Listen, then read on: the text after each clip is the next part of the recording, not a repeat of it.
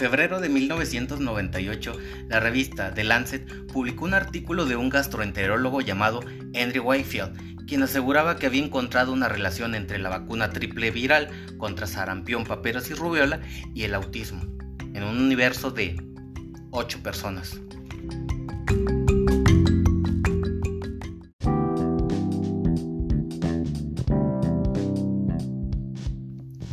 Dentro de las vacunas, resurgimiento de enfermedades erradicadas, movimientos antivacunas.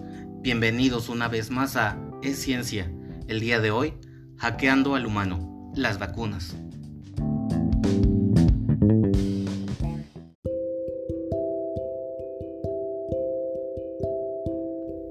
Unos años después de publicado el artículo que mencionábamos al principio, el Sunday Times encontró que Wayfield había sido financiado por algunos padres con hijos autistas que querían demandar a empresas farmacéuticas. En 2010 le retiraron su licencia y le prohibieron ejercer, que es lo peor que le puede suceder a un médico. Pero, en vez de aceptar la evidencia, Wayfield decidió acusar una conspiración en su contra por haber revelado los intereses del Big Pharma para seguir vendiendo vacunas. Se fue a vivir, ya saben a dónde, a Estados Unidos, donde encontró muchos seguidores de su supuesta teoría, generando el movimiento antivacunas. El daño estaba hecho.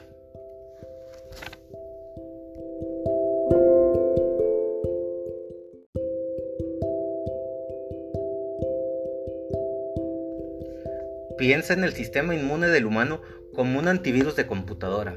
Sí, aunque no lo creas, justo así funciona. Lo que te voy a decir a continuación va a ser que me digas, ves, te lo dije, las vacunas son malas. Y pues, aquí está el truco. Sí amigos, hay truco. Así como cuando se actualiza el antivirus de tu Windows 98, las vacunas justo hacen eso. Volviendo a la analogía, en una computadora se guarda en la memoria una porción del código fuente de los virus conocidos para que cuando intenten acceder a tu disco duro desde esa cadena que te enviaron a tu Gmail para encontrar el verdadero amor, los detecte el firewall y los elimine. Justo así sucede con las vacunas. Y para que tu cuerpo genere los preciados anticuerpos, sí o sí tiene que haber una reacción. Es por eso que la mayoría de las vacunas te va a causar una ligera fiebre o síntomas ligeros de la enfermedad que combate. Pero, ¿por qué sucede esto?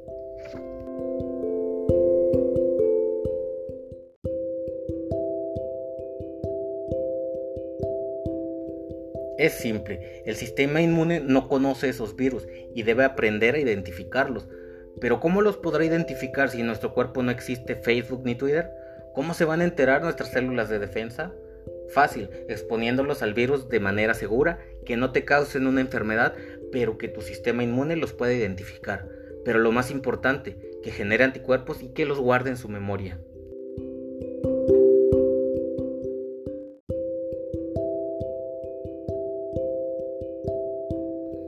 Sí amigos, todas las vacunas, así como los antivirus de computadora, contienen una porción del virus, su código fuente, restos del virus, virus atenuado, virus debilitado o las proteínas con las que se une el virus a tus células.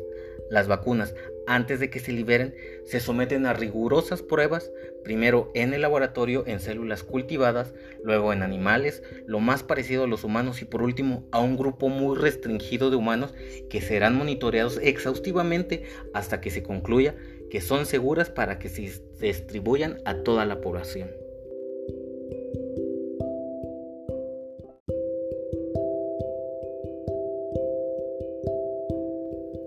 Si escribes en internet efectos secundarios de las vacunas, te aparece un montón de información falsa. La vacunación en los países desarrollados nunca se volvió a recuperar por completo desde las afirmaciones iniciales de Wayfield y por los activistas que él sigue encabezando. Eso está poniendo en peligro la salud de los niños en todo el mundo.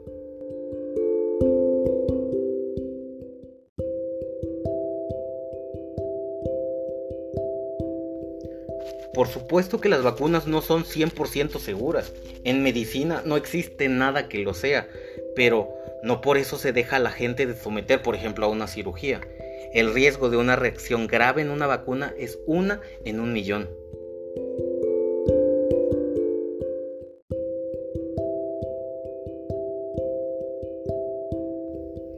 El sarampión estaba a punto de ser erradicado de la faz de la tierra, como la viruela, cuando vino todo esto. Por si fuera poco, No vacunar a los niños contra esta enfermedad tiene efectos contra otros padecimientos.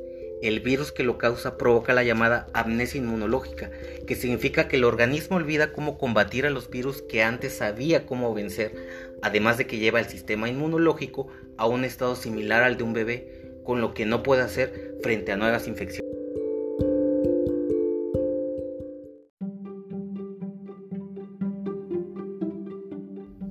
Actualmente no contamos con más herramientas para prevenir las infecciones masivas más que las vacunas. Como adultos responsables es nuestro deber informarnos y a partir de esta información tomar una decisión si nos vacunamos o no.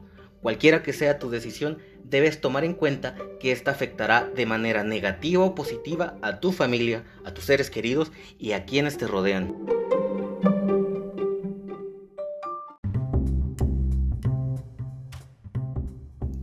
Amigos, espero que esta emisión les ayude a comprender un poquito más cómo funcionan las vacunas. Recuerden que ya intentamos como especie vivir sin vacunas en el Paleolítico y la Edad Media y la esperanza de vida no era mayor a 25 años. Les mando un fuerte abrazo y nos escuchamos en el próximo.